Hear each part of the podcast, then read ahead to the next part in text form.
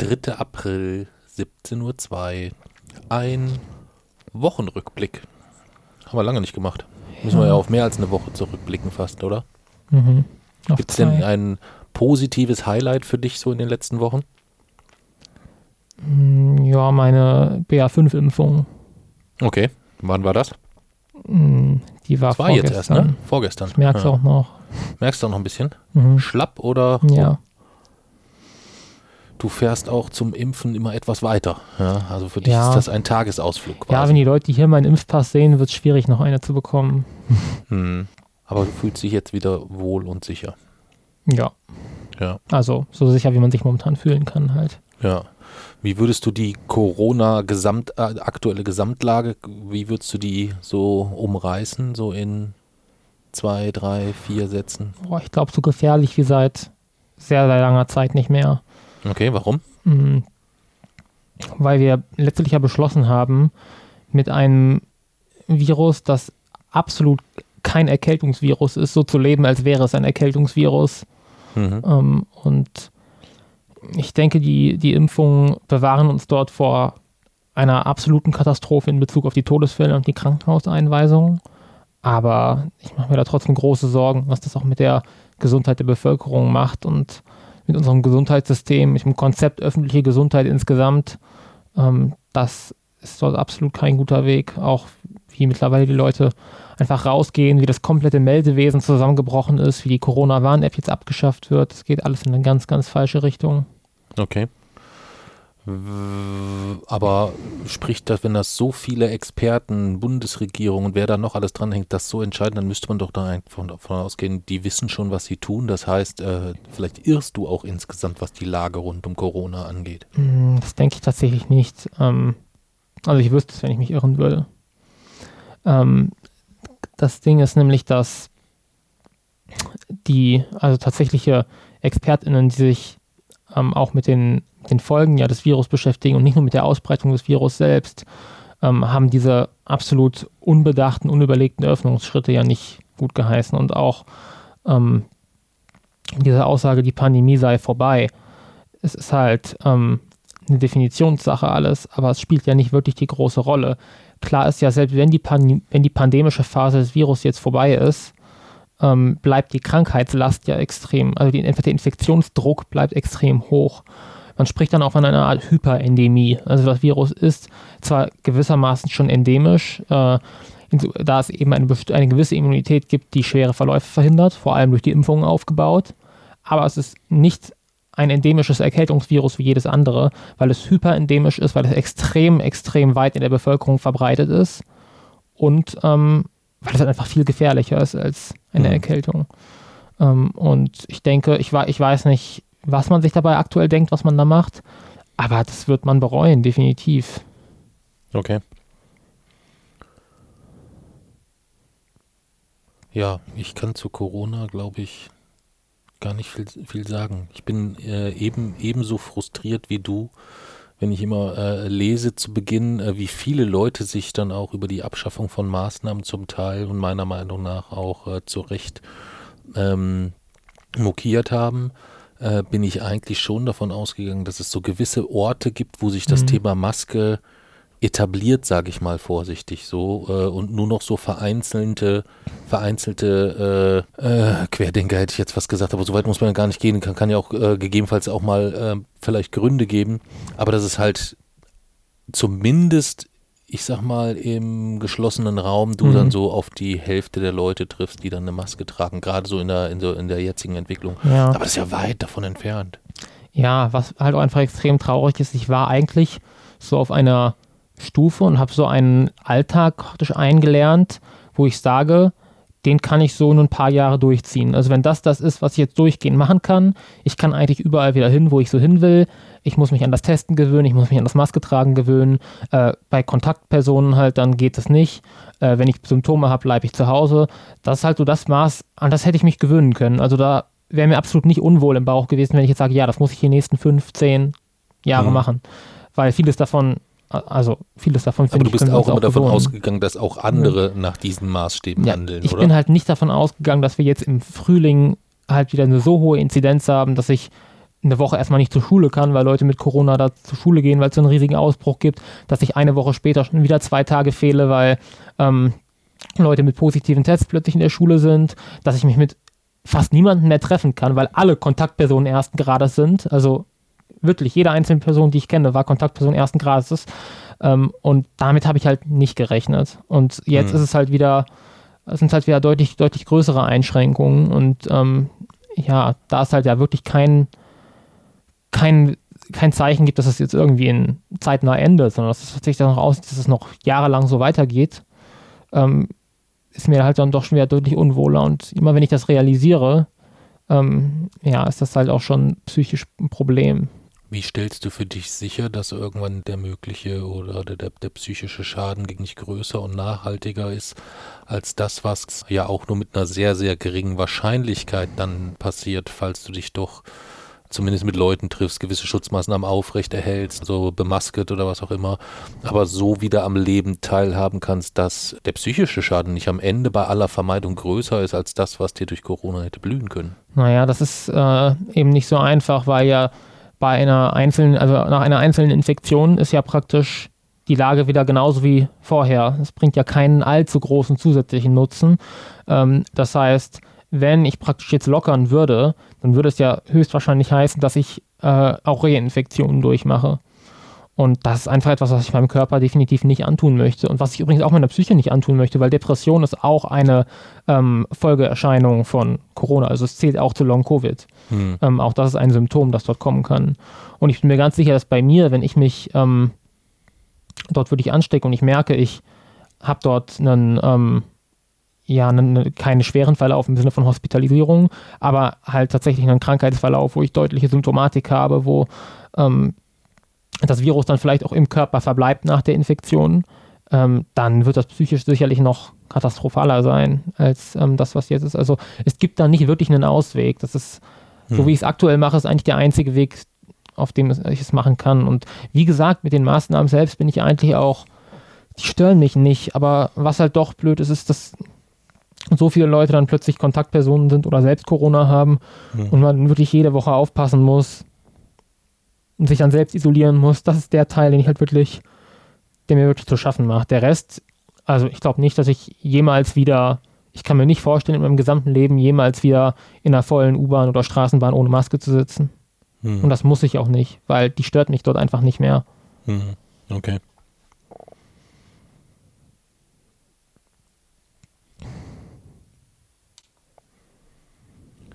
Hatte ich dich nach einem positiven Beispiel zu Beginn gefragt. Äh, die Impfung ist ja auch ein positives ja. Beispiel und keine, keine zehn Minuten später sind wir schon wieder eigentlich bei einem bei einer sehr, sehr, sehr, sehr traurigen Situation, nämlich bei dem, was das alles äh, psychisch mit dir macht, weil die Belastung kommt ja auch nicht nur aus der Corona-Ecke, ähm, diese Woche hat der Koalitionsausschuss getagt und hat sich ja, mit deiner aber wir können das trotzdem noch positiv beenden. Ja, erzähl. Weil es war etwas Positives gedacht. Dann können wir nochmal über die Wirksamkeit der Impfung sprechen. ja, erzähl. Das ist doch was Positives ja, ja eigentlich. Ja. Und äh, da zeigt sich eben, dass auch wenn halt der Schutz vor Infektionen jetzt durch die neuen Varianten einfach nicht mehr so gut ist, weil die Antikörper, die dort produziert werden, halt einfach nicht mehr so gut auf das Virus passen. Hm. Man kann sich das ja so vorstellen, wenn man beim Coronavirus immer diese Noppen hat, dann haften ja praktisch die Antikörper daran und verhindern somit, dass das Virus praktisch in eine Zelle hineinkommen kann. Und ähm, das Virus, aber die Virusoberfläche hat, ist halt das, was sich verändert mit den Mutationen und dadurch passt es dann einfach irgendwann nicht mehr so gut. Aber ähm, der Schutz vor tödlichen Verläufen ist halt immer noch einfach sehr gut. Ähm, auch mit der Omikron-Variante und auch mit den Omikron-Subvarianten, der jetzt kommen, die eigentlich schon wieder so weit entfernt sind von der ursprünglichen Omikron-Variante, dass es man sie umbenennen müsste, aber das macht man nicht. Was ich mich auch frage, wieso hat man dieses schöne System mit den griechischen Buchstaben eingeführt, wenn man jetzt einfach nur noch die Omikron-Variante mit irgendwelchen Zahlen benennt? Das ist halt eigentlich Unsinn, aber egal. Jedenfalls, ähm, als ich mich dort praktisch beschäftigt habe, damit, ob ich jetzt diese, diese fünfte Impfung, die sechste Impfung ist es ja, ob ich die möchte, ähm, wollte ich ja auch erstmal wieder nach der Wirksamkeit gucken. Aber es ist halt einfach extrem schwierig, da noch Zahlen zu, zu finden, weil immer wenn man da was vergleicht, vergleicht man ja jetzt Geimpfte mit Genesenen. Weil es gibt ja kaum noch Menschen, die gar keine Immunität haben. Mhm. Und dadurch sinkt die Effektivität natürlich, einfach weil man sich vergleicht mit einer anderen Gruppe. Mhm. Ähm, während man in Hongkong zum Beispiel, wo ja letztes Jahr überhaupt erst das Virus richtig sich verbreitet hat, hat man noch eine Wirksamkeit von über 90 Prozent. Okay. Ähm, in den USA, und da, das ist da, wo die, wo die Zahlen noch einigermaßen erhoben werden, zeigt sich zum Beispiel auf alle Altersgruppen gerechnet, ähm, dass eben die, die Todesrate praktisch pro 100.000 Personen, die, liegt, die lag zuletzt im Januar ähm, bei Ungeimpften bei 1,3, bei Geimpften bei 0,32 und bei ähm, Geimpften mit dem angepassten Impfstoff bei 0,19. Hm. Also man sieht, Geimpfte, äh, Ungeimpfte haben ungefähr sechs bis siebenmal höheres Risiko an Corona zu sterben. Und das geht durch alle Altersgruppen hinweg. Also ich habe auch mal in meiner Altersgruppe geguckt, die äh, Corona-Toten im Alter von 12 bis 17. Da hat sich zuletzt im Januar dann gezeigt äh, 0,05 bei den Ungeimpften und 0,00 bei den Geimpften. Ähm, oder in deiner Altersgruppe zum Beispiel wären es äh, 0,13 bei den Ungeimpften, 0,03 bei den Geimpften und 0,02 bei den angepasst Geimpften. Und auch dort, wo es wirklich wichtig ist, bei den 80 plus, ist es 13,02 bei den Ungeimpften, 4,23 bei den Geimpften und 3,26 bei den angepasst Geimpften. Also überall sieht man, die Geimpften sterben etwa 6, 7, 8 Mal häufiger.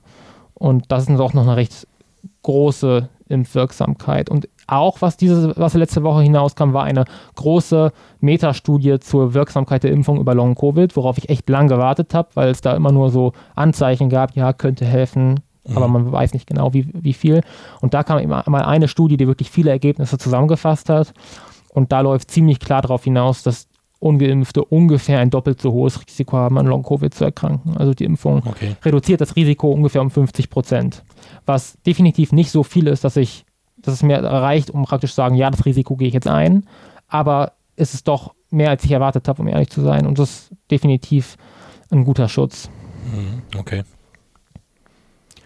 Also kann ich auch nur dazu raten, ähm, wenn die letzte Impfung dann halt tatsächlich mal ein halbes Jahr oder ein Jahr her ist, euch die, ähm, die angepassten Booster BA5 zu holen von Moderna oder von BioNTech. Mhm. Ja, ich bin auch bald wieder fällig. Ja. ja. Ich wege jetzt noch ab, wobei ähm, man kann ja da auch so eine, so eine spezielle Wertberechnung vorher auch erstmal durchführen lassen, um zu schauen, wie da so die aktu der aktuelle Schutz aussieht, ja. oder? Stimmt. Wie funktioniert das? Ähm, weißt du das? Naja, da wird dann einfach der Pegel der Antikörper, die praktisch noch vorhanden sind, hm. wird dort gemessen. Ähm, was natürlich, es gibt natürlich einen Zusammenhang zwischen Antikörperspiegel und Risiko für einen schweren Verlauf, weil wenn schon Antikörper da sind, dann kann sich das Virus nicht so gut im Körper ausbreiten. Aber es ist halt sehr schwer zu sagen, okay, du hast so und so viele Antikörper, damit bist du jetzt geschützt, weil wir wissen, erstmal wissen wir überhaupt nicht, wie viele Antikörper es braucht, um das Virus wirklich zu neutralisieren, also um eine Infektion zu verhindern.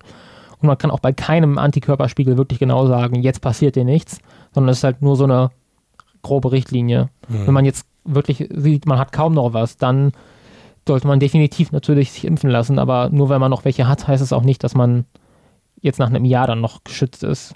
Okay. Gut. So viel zu Corona kleines, ja. als kleines Update. Koalitionsausschuss. Ja. Hat dich auch schwer begeistert, bestimmt, oder? Das war wirklich, ich glaube, es war bis jetzt das schlimmste Erlebnis in diesem Jahr, mhm. die Ergebnisse zu lesen. Das war echt heftig, ja. Okay. Wobei wir eigentlich der Reihenfolge nach, um die, um die ganze, um die ganze Absurdität so richtig greifen zu können, müssten wir eigentlich erst über den IPCC-Synthesebericht sprechen und dann über die Ergebnisse ja, dann des lass uns das, dann lass uns das tun. Über den kannst zwar hauptsächlich du sprechen, ja. aber äh, würde mich ja schon interessieren. Also erzähl. Also, ähm, der sechste Berichtszyklus des IPCC ist ja jetzt zu Ende gegangen. Ähm, das heißt, es gibt immer eben diese drei Berichte. Ähm, und dann gibt es den Synthesebericht, in dem praktisch weniger jetzt die konkreten Zahlen eine Rolle spielen, ähm, wie, wie stark erwärmt sich jetzt was, ähm, wie stark steigt welches Risiko, sondern da geht es praktisch um eine Zusammenfassung. Ähm, aber wieder, da geht es dann praktisch auch darum, was jetzt an Klimaschutzmaßnahmen ergriffen werden könnte, aber wieder ohne Be Bewertung oder Handlungsempfehlungen. Das heißt einfach nur, wird aufgezeigt, was sind die Möglichkeiten, die wir jetzt praktisch tun können und was sind die Konsequenzen, wenn wir etwas tun oder unterlassen. Ohne mhm. daraus zu sagen, mach das oder mach das, sondern man sagt halt einfach nur, ja, wenn ihr das nicht macht, dann passiert halt das und das. Ähm, und die wesentlichen Aussagen, ich habe es mal auf vier Aussagen reduziert, die dort, ähm, die ich dort mal zitiert habe aus, dem, aus diesem Synthesebericht. Und die erste, die ist recht einleuchtend und auch nichts Neues. Der Klimawandel ist eine Bedrohung für das menschliche Wohlergehen und die planetare Gesundheit. Sehr hohes Vertrauen. Das Zeitfenster, in dem eine lebenswerte und nachhaltige Zukunft für alle gesichert werden kann, schließt sich rapide. Sehr hohes Vertrauen. Tiefgreifende, schnelle und. Magst du noch mal ganz kurz, ich meine, du hast es, glaube ich, schon mal irgendwann im Podcast ja. äh, erklärt, äh, bei einer Analyse des Berichts.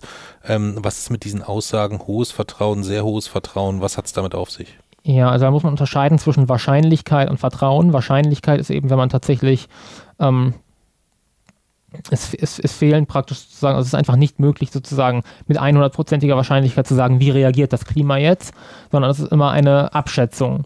Und es gibt eine beste Schätzung und es gibt einen praktisch ähm, ein Intervall, in dem zum Beispiel der Wert mit 95%iger Wahrscheinlichkeit liegt. Das heißt, nur mit 5%iger Wahrscheinlichkeit ist er größer oder kleiner als ein bestimmtes, zwei bestimmte Grenzen. Mhm.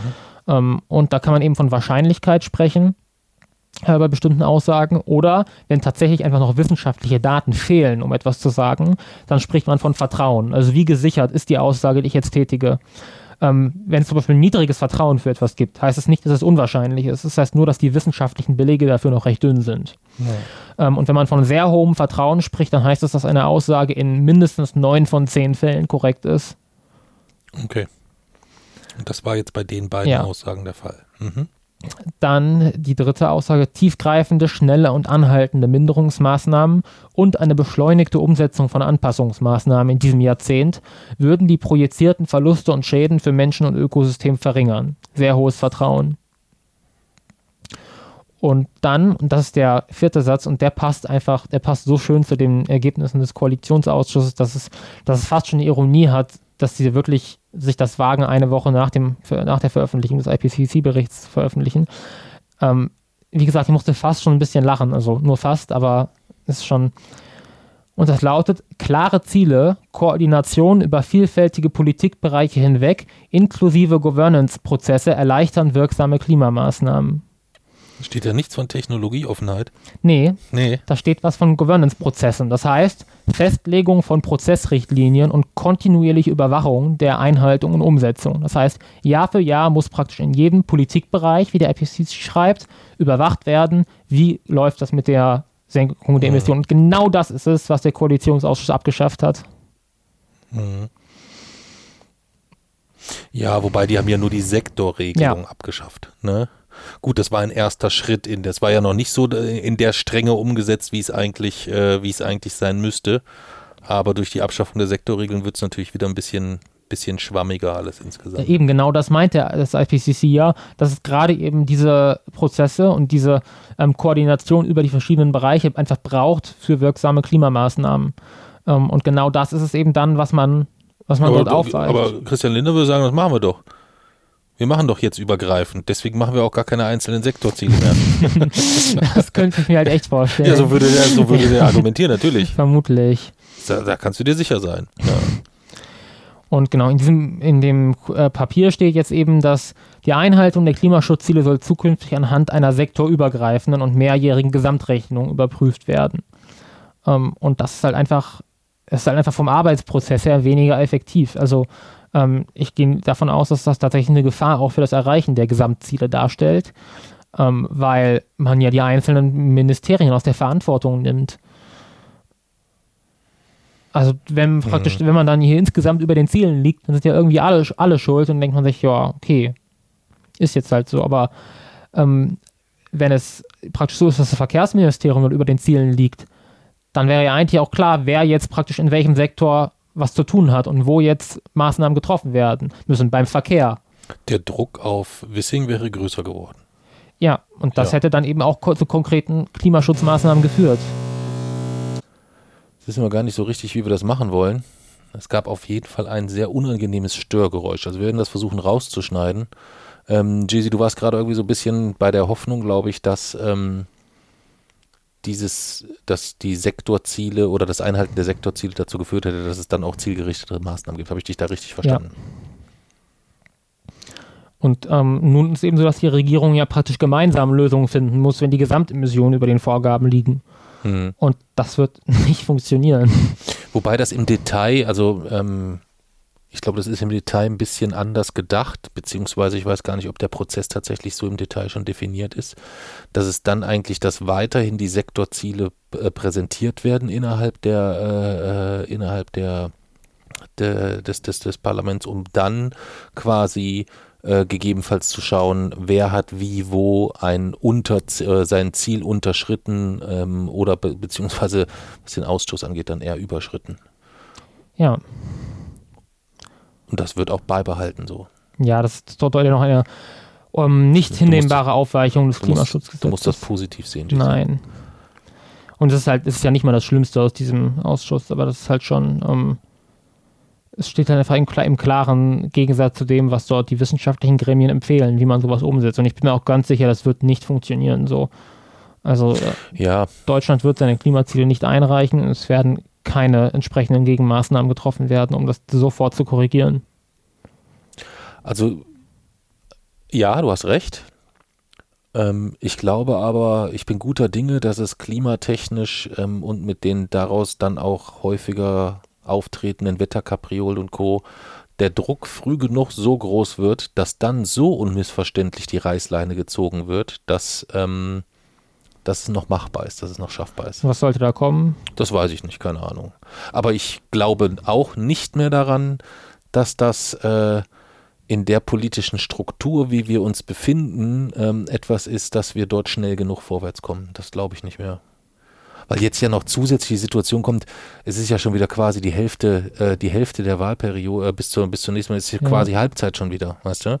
Das heißt, äh, es dauert nicht lange, dann geht der Wahlkampf wieder los. Das heißt, ähm, dann wird noch mehr, wenn es nicht jetzt schon so ist, äh, Scholz insbesondere darauf achten, äh, sich gegebenenfalls Habeck vom Hals zu halten insgesamt, der ja als der einzige äh, noch gegebenenfalls da in der Lage wäre, gegebenenfalls dem Ganzen ein ähm, etwas tieferes Grün zu verleihen, ein nachhaltiges, wirklich wirksames Grün, oder nicht? Ich kann, mir ist auch ehrlich gesagt egal, wer da jetzt in, in, der, in der Koalition praktisch was versucht hat und so. Ich messe alle an dem, was am Ende rausgekommen ist, gleichermaßen. Und entweder es war eben bei manchen tatsächlich ähm, ja einfach eine eine, eine, eine schlechte Charaktereigenschaft oder es war einfach Unfähigkeit bei manchen. Ähm, es interessiert mich aber halt auch wirklich nicht. Hm. Ja gut, so, so, eine, so eine Entscheidungsfindung ist ja dann auch schon immer ein bisschen komplexer. Also die werden ja nicht 30 Stunden da gesessen haben und Kaffee getrunken haben oder so. Ja, und dennoch. du hast halt gegebenenfalls vielleicht dann auch als Partei nur noch die Option zu sagen, das ist der Kompromiss, den ich mitgehe, oder ich lasse diese, dieses komplette, äh, diese Regierung so in der Form platzen. Das, das hätte ich, also das hätte ich definitiv unter keinen Umständen unterschrieben. Ja, aber das, was das, bedeutet das als Konsequenz? Das dann? Klimaschutzgesetz war in der vorherigen Fassung von der Großen Koalition besser, als es jetzt ist. Das ist natürlich schon ein Argument, aber ich meine, wenn du versetzt dich doch mal jetzt in die, in die, in die Lage von, von, äh, von Robert Habeck und du sitzt ja. dort mit am Verhandlungstisch. Dann, und du hast als einzige Option, weil du spürst halt, dass, ähm, ich will jetzt nicht sagen, FDP und SPD, SPD sich verbrüdern, aber ich kann mir schon gut durchaus vorstellen, äh, dass Scholz da eher ein Interesse dran hat, sich näher an der FDP zu zeigen, ja. als an der, äh, als an den, äh, an den Grünen. Weißt du? Aber also das ist definitiv ein Grund, die Koalition zu verlassen, eindeutig. Aber was wäre dann passiert? Ich, erstmal denke ich nicht, dass das dann tatsächlich zu einem Platz in der Koalition gekommen wäre. Ähm, aber selbst wenn, die FDP wäre vermutlich aus dem Bundestag geflogen. Ähm, also, weiß nicht. Ich denke, also klar ist jedenfalls, dass. Warum sollte die FDP aus dem Bundestag fliegen? Ja, du meinst in Verbindung mit einer Neuwahl dann ja, quasi oder so? Hm. Also ich, sehe das tatsächlich dann gar nicht. Also ich sehe das, was hier jetzt aktuell passiert ist. Und die FDP hat in dieser Regierung schon so viel kaputt gemacht. Sie hat die Impfpflicht zerstört ähm, und sabotiert. Ähm, und jetzt aber die werden da, das, das wird ihnen Stimmen eingebracht haben, Jeezy. Das darfst du immer nicht vergessen. Es gibt ja, ganz viele Menschen, die sehr froh sind, äh, dass es die, die, die Impfpflicht in Anführungszeichen gegebenenfalls sogar äh, äh, so in der Form nicht gekommen ist. Und es gibt ganz, ganz viele, die sich freuen, dass sie weiterhin mit dem, äh, mit dem Porsche 180 auf der Autobahn brettern können. Das, das, die, die gibt es. Aber die, also die FDP hat ja massiv verloren seit der letzten Wahl in den Umfragen. Ja, aber die würden doch im, im, im, im Zuge einer jetzigen Neuwahl mit dem mit aus der Situation heraus wären die Grünen diejenigen, die dann vermutlich verlieren würden. Die würden ja keine Stimmen gewinnen dazu. Das glaube ich nicht. Das weiß ich nicht genau. Aber selbst es geht dann ja auch gar nicht so sehr um Stimmen, wenn äh, es geht ja darum, was kann man mit den Stimmen ausrichten. Und das geht einfach so nicht. Das heißt, hm. ich hätte es drauf ankommen lassen. Und wenn die Koalition platzt, dann platzt sie. Aber unter dieses Ding würde ich niemals in meinem gesamten Leben meine Unterschrift setzen. Auf, ausgeschlossen. Hm. Ähm, und ich weiß, dass Neuwahlen zum aktuellen Zeitpunkt nicht gut wären, vor allem weil die AfD 16 Prozent hat in den Umfragen. Aber ähm, das ist ja, also das, nein, das geht, das geht einfach nicht. Man kann nichts unterschreiben, was eindeutig im äh, Gegensatz zu den wissenschaftlichen Grundsätzen steht. Und ganz ehrlich, es ist mittlerweile auch ein bestimmt, also was ich selbst ich weiß, ähm, das Neuwahlergebnis wird dadurch nicht besser. Ich finde einfach definitiv, dass die FDP Konsequenzen spüren muss für das, was äh, was sie dort, was sie dort getan hat. Bei der Impfpflicht, bei den Masken, bei der Isolation und jetzt bei den Heizungen. Ähm, beim E-Fuels. Ja, beim Verbrennerverbot. also das ist so ein absolutes Desaster, was die FDP dort gemacht hat, dass ähm, sie wirklich eine, eine, Gefahr darstellt, auch für unsere Sicherheit und unsere Freiheit. Die FDP ist eine Gefahr für unsere Freiheit. Definitiv. Das ist, das ist ein schöner, äh, ein schöner Satz, den ich einfach auch mal so unkommentiert äh, stehen lasse. Du darfst halt nicht vergessen, dass ähm, es ganz, ganz viele Menschen gibt in Deutschland, die das vielleicht auch einfach anders sehen. Ja. Ähm, und ich bin sehr fest davon überzeugt, dass äh, die FDP die 5%-Hürde äh, bundesweit sehr locker überspringen würden bei Neuwahlen. Ich weiß nicht, auf jeden Fall was, wär, was wäre denn mit einer Wahlrechtsreform? Wir haben da schon mal drüber gesprochen. Hast ja. du da nochmal drüber nachgedacht? Was für eine? Na, ich glaube zum Beispiel, wenn, ähm, man hat ja mal über dieses Familienwahlrecht nachgedacht, dass ja. quasi dann äh, äh, Eltern noch zusätzliche Stimmen für ihre Kinder haben insgesamt ja. oder sowas. Ich denke, das wäre vielleicht eher etwas, ähm, was so ein erster kleiner Schritt in die Richtung wäre, auch beim Thema Kindergrundsicherung etc. Du siehst halt bei der FDP immer unmissverständlich deutlich, wo die Kohle herkommt irgendwie so. Ja. ja. Beziehungsweise wo sie nicht herkommt und dann, wo keine Stimmen herkommen. Mhm. Das ist dann so die, äh, die schlimmste Situation und da sind halt Kinder definitiv verloren. Ja. Wir haben ja schon gewitzelt in der, in der Pandemie, dass wir uns jetzt einfach mal ein paar CDU-Abgeordnete kaufen für die Impfpflicht oder so. Das hätte vielleicht was, was gebracht. Aber mh, mm, letztlich, wie gesagt, wie das jetzt alles politisch entstanden ist, interessiert mich auch gar nicht, sondern es geht mir eher um die, ich messe das, dieses, diesen, dieses Ergebnis praktisch an wissenschaftlichen Maßstäben und da ist zusätzlich dazu, dass halt die Abschaffung dieser äh, oder dieser Aufweichung des Klimaschutzgesetzes durch die Sektorenziele im absoluten Gegensatz zu dem steht, was der, das IPCC empfiehlt, ist es auch ähm, beim Naturschutz zum Beispiel so, dass ja bisher man für den Verlust von Naturflächen eine Realkompensation leisten musste. Das heißt, es musste wirklich auf einer anderen Fläche, die musste entsprechend renaturiert werden, ähm, wenn man eine Naturschutzfläche versiegelt oder zerstört. Das ist jetzt abgeschafft, sondern stattdessen soll die Kompensation auch in Form von Geldleistungen erfolgen können. Ja. Und das ist meiner Meinung nach fast der noch größere Hammer, über den irgendwie kaum erzählt wird. Ich weiß auch nicht wieso. Aber das halt mitten in einem Artensterben auch, wo 120 Arten pro Tag ja von der Erde verschwinden und aussterben so ungefähr 1000 bis 10.000-fach mehr als evolutionär normal ist. Also auf dem Niveau eines Massensterbens vergleichbar mit dem an der Kreide-Paläogen-Grenze, den die Dinosaurier zum Opfer fielen. Ähm, und die Hauptursache dieser, dieses Aussterbens sind ja tatsächlich zum einen die Klimaerwärmung, zum anderen die Landnutzung. Und dass man dann dort praktisch die, den Verlust von Naturflächen so erleichtert, indem man einfach eine Geldleistung als Kompensation zahlt, das ist auch ein absolutes Desaster für die Biodiversität. Und ähm, auch definitiv eine Gefahr für unsere, für unsere Sicherheit. Hm. Am Thema Geld wirst du nicht vorbeikommen und ich befürchte, dass das in den nächsten, also das war schon, das war schon immer so, das ist so und ich glaube, dass das auch zunehmend schlimmer werden wird insgesamt. Haben wir ja beim letzten oder vorletzten Mal schon gesprochen, dass ich jetzt auch, oder es gibt ja jetzt schon ganz viele Menschen, die sich bewusst auf die Apokalypse vorbereiten, also die jetzt noch von ihr massiv profitieren, um davon dann den Bunker im Berggestein in der Schweiz zu finanzieren. Ja, diese habe ich, hab ich auch gelesen von den Bunkern, wo sie dann erstmal darüber reden, wie sie äh, Zahlenschlösser einführen wollen für die Nahrungsmittelversorgung, damit die mhm. paar Mitarbeiter, die noch mitgerettet werden, da ja nicht ja, dran genau, gehen. Genau. Oder gleich Halsbänder, habe ich auch noch was. Also das ist ja. ähm, keine Dystopie. Ja. Nee. Ja. Was haben wir? Hast du denn wenigstens noch ein äh, oder bist du mit Koalitionsausschuss fertig oder? Nee, noch lange nicht. Ach so, Entschuldigung, ich dachte, du hättest da schon alles losgerantet. Dann erzähl, was gibt's denn da noch? Ja, zu den zu den E-Fuels nochmal. Oh ja. Ähm, weil was Geld eben nicht kann, ist es, die drei Hauptsätze der Thermodynamik außer Kraft zu setzen. Meinst du nicht? Nee. Und ähm, Du musst dich da technologieoffener zeigen, Jesse.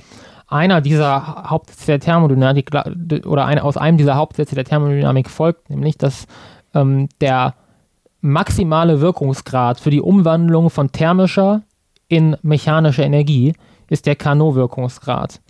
Ähm, ein Verbrennungsmotor ist eine Wärmekraftmaschine. Das heißt, er funktioniert durch zwei Temperaturreservare, ein kaltes und ein heißes.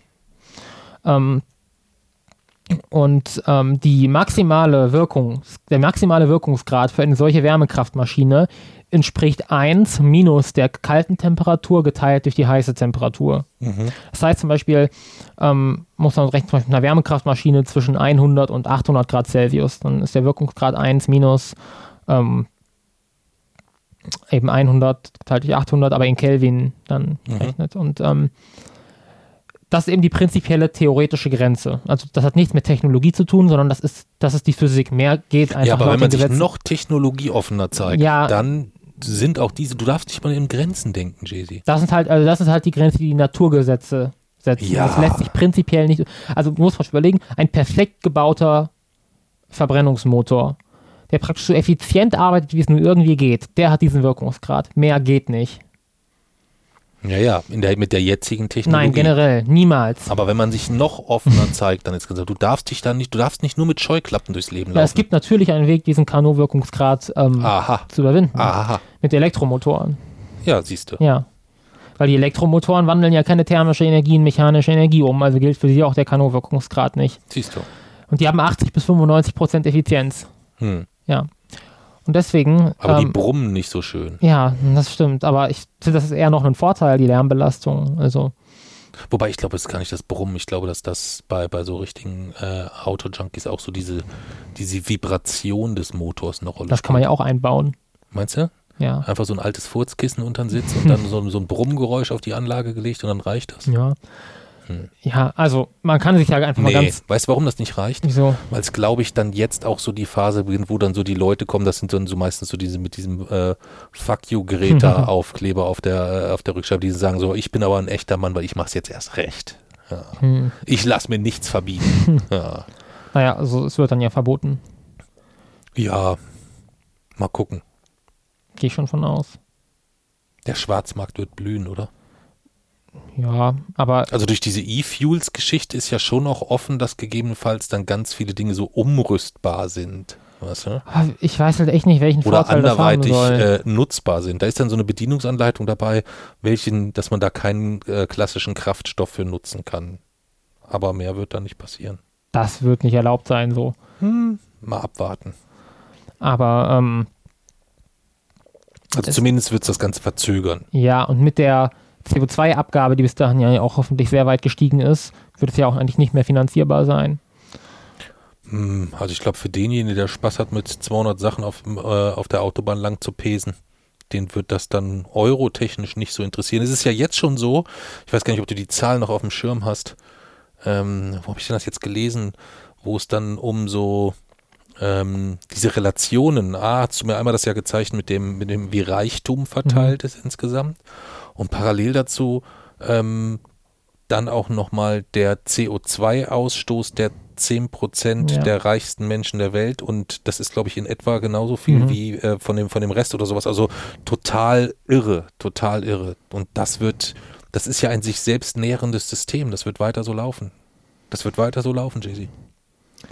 Ja, deswegen, also deswegen sinkt halt auch tatsächlich von, ähm, von Tag zu Tag mein Glauben daran, dass sich das in den Grenzen des bisherigen Systems noch irgendwie machen lässt und meine Bereitschaft auch zu, ähm, zu radikaleren Protestmitteln steigt tatsächlich. Okay. Ähm, Das heißt, du klebst dich auch demnächst auf die Straße. das ist halt äh, das Ding, dass die Frage immer die Wirksamkeit ist. Also verhältnismäßig ist das allemal. Hm. Definitiv, da ist überhaupt keine Frage. Wenn es nur die klitzekleine Chance gibt, dass es eine positive Wirkung für den Ich würde Klimaschutz dich hat. jetzt bitten, in Anbetracht unserer gesamtprekären Familiensituation ne- jetzt nicht anzukündigen, dass du Volker Wissing entführen möchtest. Nein, Ja, das würde die Reichsbürgerszene äh, wahrscheinlich sehr erfreuen. Äh, wenn du das ankündigen würdest, aber wenn du radikale Maßnahmen ankündigst, überleg dir bitte mal, welche das sind. Selbst wenn Ja. du dann äh, sie mit deinem gewohnten Ironie versiehst, äh, der Schnipsel kann schnell irgendwo Ja, landen. ich weiß. Also jedenfalls zu dem Kleben. Ähm, da ist es eben so, dass wenn es tatsächlich eine, eine Chance darauf gibt, dass das wirksam ist, dann sofort. Also es stellt sich ja gar nicht die Frage der Abwägung. Also, aber ähm, der Zweifel ist eben nicht, ob das irgendwie legitim oder verhältnismäßig ist, sondern ob es wirksam ist. Also ob es tatsächlich Klimaschutzmaßnahmen ähm, Naja gut, wenn sich jeden Tag in jeder Stadt genügend auf die Straße kleben Ja. würden, würden die Autos nicht mehr fahren können. das stimmt. Es müssten nur, es müssten nur mehr sein. Also die, die, die, äh, statt 30 Aktivisten müssten es in jeder Stadt jeden Tag 300 sein, die ähm, gut organisiert und strukturiert sind. Ähm, na gut, oder wir hätten dann Bilder wie in Frankreich ganz schnell. Das kann natürlich auch sein. Ja, oder der Staat nutzt das dann vollends für die äh, Kriminalisierung von Klimaaktivismus. Du meinst Sekundenkleber-Transportverbot in Ja, München. zum Beispiel. Man könnte das jetzt als Service anbieten. Einen Sekundenkleber-Lieferservice. Ja, ja. schon. Schön, dass du mal lachst jetzt in der Folge. Aber kommen wir Ja. wieder zu traurigen Themen. Koalitionsausschuss, jetzt erzähl Ja. weiter. Ähm, genau, und das eben, man kann sich ja einfach, man muss ja gar nicht mal so viel von Physik verstehen, um sicher zu sein, dass das nicht äh, lohnenswert sein kann. Wenn man mit Wasser und CO2, das man aus der Atmosphäre saugt, mittels Strom Kraftstoff herstellt und den dann verbrennt, dass sich das nicht lohnen kann, das ist ja irgendwie logisch irgendwie. Also das ist ja schon, man kann sich dann da praktisch reinrechnen und das auch beweisen, dass es nicht lohnt, aber irgendwie ist es doch schon intuitiv, oder? Also der Bauch Ja, aber sagt so schon, leben wir doch grundsätzlich. Also wir, wir bauen ja auch Getreide an, um damit dann die Schweine Ja, zu füttern, ist die wir halt- dann, äh, äh, dann essen insgesamt. nicht. Das Also ist halt ein ähnliches Prinzip. ein bisschen verschachtelter und ein bisschen skurriler und Ja. absurder noch, aber ja, grundsätzlich schon. Ja. Und ähm, das führt, schlägt sich natürlich auch, also bei der Energieumwandlung ist es, bei der Umwandlung von Strom in den Treibstoff gehen ungefähr 60 Prozent der Energie verloren. Mit der jetzigen Technologie. Das Ja. musst du schon immer dazu sagen. Das lässt sich vielleicht noch ein bisschen ähm, verbessern, aber nicht wesentlich. Mhm. Und man muss ja immer bedenken, man könnte den Strom auch einfach direkt nutzen. Also man muss den ja gar nicht Na, das, umwandeln, nein, nein, nein, nein, nein, nein. schon. Ich will das Gluckern hören, wenn es in meinen Porsche Und fließt. der Punkt ist dann eben, wenn man dann den Treibstoff hat Hm, und man verbrennt den, gehen ja nochmal 70 Prozent der Energie, die noch übrig sind, hm, gehen ja im Verbrennungsprozess verloren und landen nicht im Reifen in mechanischer Energie. hm. Ähm, das heißt, am Ende hat man einfach eine extrem schlechte, einen schle extrem schlechten Wirkungsgrad, während man bei Elektromotoren 80 bis 95 Prozent hat. Ähm, und das ähm, schlägt sich auch in den Kosten nieder. Wer dann im Jahr 2030 für 10 Euro Strom tankt, um, drei, um zum Beispiel 500 Kilometer weit zu fahren, würde 60 Euro zahlen für dieselbe Strecke mit E-Fuels. Weil der Strom eben dort verwendet wird, um diesen Treibstoff herzustellen und der wird verbrannt und das passt einfach nicht. Noch schlimmer ist es übrigens bei Heizungen.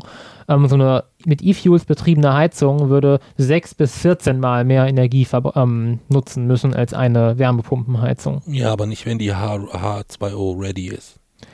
Äh, H2O Ready, das ist halt auch so eine Sache. Nein, H2O ready wäre cool, oder? Ja, ähm, der Punkt ist dann, ich habe es noch nicht ganz verstanden. Darf jetzt praktisch jede Gasheizung, die ganz theoretisch irgendwann mal mit Wasserstoff betrieben wird, darf jetzt noch eingebaut werden ab nächstem Jahr. Wenn da drauf steht, dass die ready Aha. ist. Ja, Also wenn da irgendwann theoretisch mal Wasserstoff drin sein könnte, dann darf die noch Jahre weiter Gas korrekt. Ja. Interessant.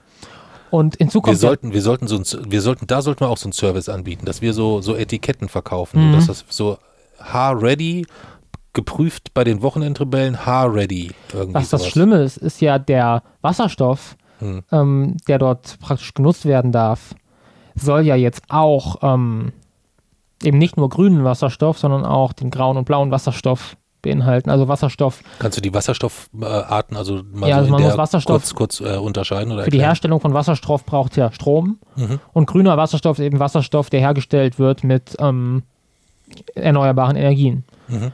Ähm, und dann kann, es, kann man ja tatsächlich Wasserstoff auch klimaneutral machen. Ähm, blauer Wasserstoff ist Wasserstoff, der gewonnen wird durch Erdgas. Und auch der soll ähm, in den Heizungen weiter erlaubt sein. Und dann ist der Wasserstoff natürlich absolut nicht klimaneutral, wenn man Strom aus Erdgas nutzt, um ihn herzustellen. Mhm. Ähm, Aber die sind jetzt auch zugelassen? Nein. Blauer Wasserstoff ist zugelassen. Okay. Ähm, Das ist ja tatsächlich Ja. nicht sehr klug, oder? Nein. also Erdgasheizung verbieten, aber das Erdgas weiterhin nutzen zu dürfen, um es mit negativer Energiebilanz in Wasserstoff umzuwandeln, das ist halt echt, weiß Hm. nicht.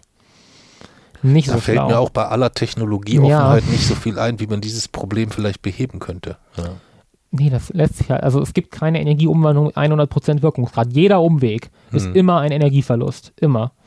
Ähm, und natürlich gibt es einzelne Anwendungen, in denen diese E-Fuels sinnvoll sind, zum Beispiel eben in der Schifffahrt oder bei Langstreckenflügen, ähm, einfach weil die Kraftstoffe dann doch in der Energiedichte einfach sehr, sehr hoch sind. Und da kann eine Batterie einfach nicht genug Energie speichern, um so einen Langstreckenflug zu ermöglichen und wird auch in absehbarer Zeit nicht tun.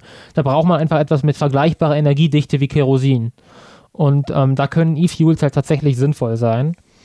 Mm, Wobei man sagen muss, auch das würde die, die, würde die Klimawirkung des Flugverkehrs nur um etwa ein Drittel verbessern, weil auch viele ähm, Effekte sind dort sekundäre Klimaeffekte, die durch das Ver Verteilen dieser Stoffe in, ho in großer Höhe praktisch ausgelöst werden und nicht direkt durch die Treibhausgaswirkung. Aber das wäre eine Verbesserung schon mal, oder auch in der Schifffahrt eben.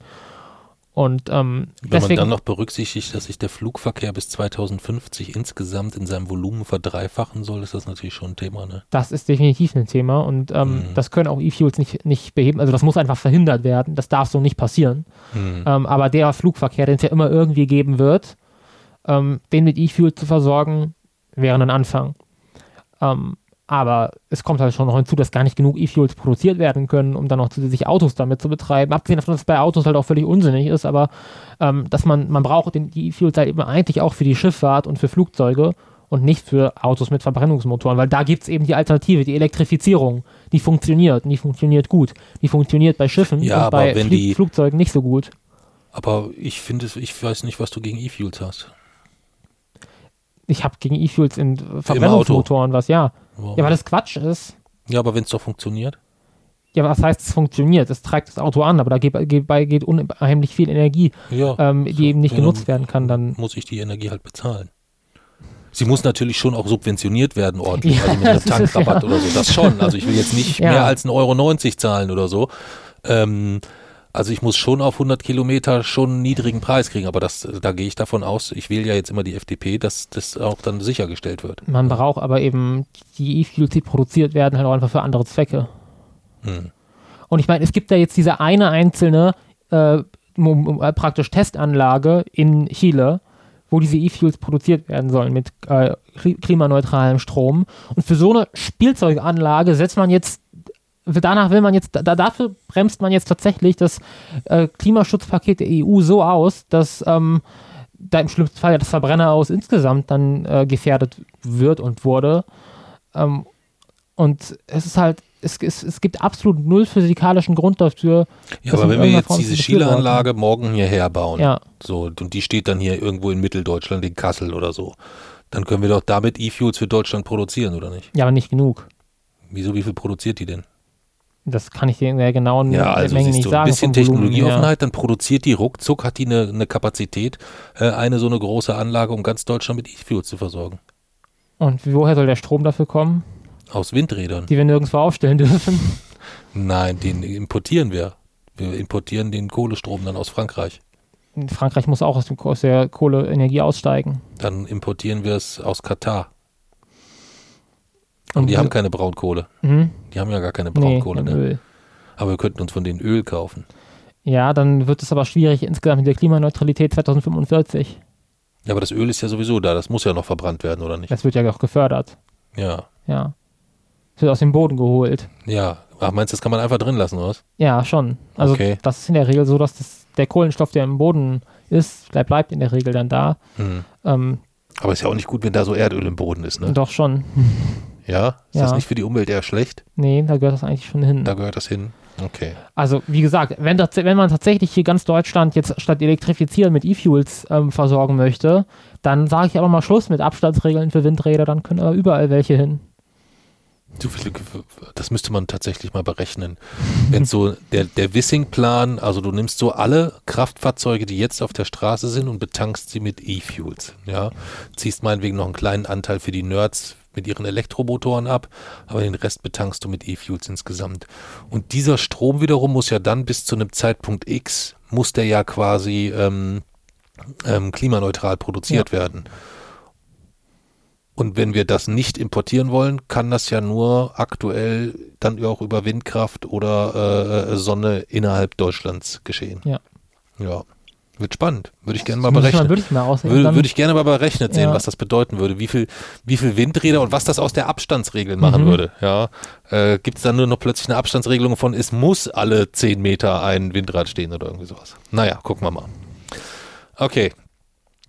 Dann lass uns aber das Thema Koalitionsausschuss zum Abschluss ja. bringen. Es ist ein sehr bedrückendes Thema. Hast du vielleicht noch ein kleines Bonmot fürs, fürs Finale?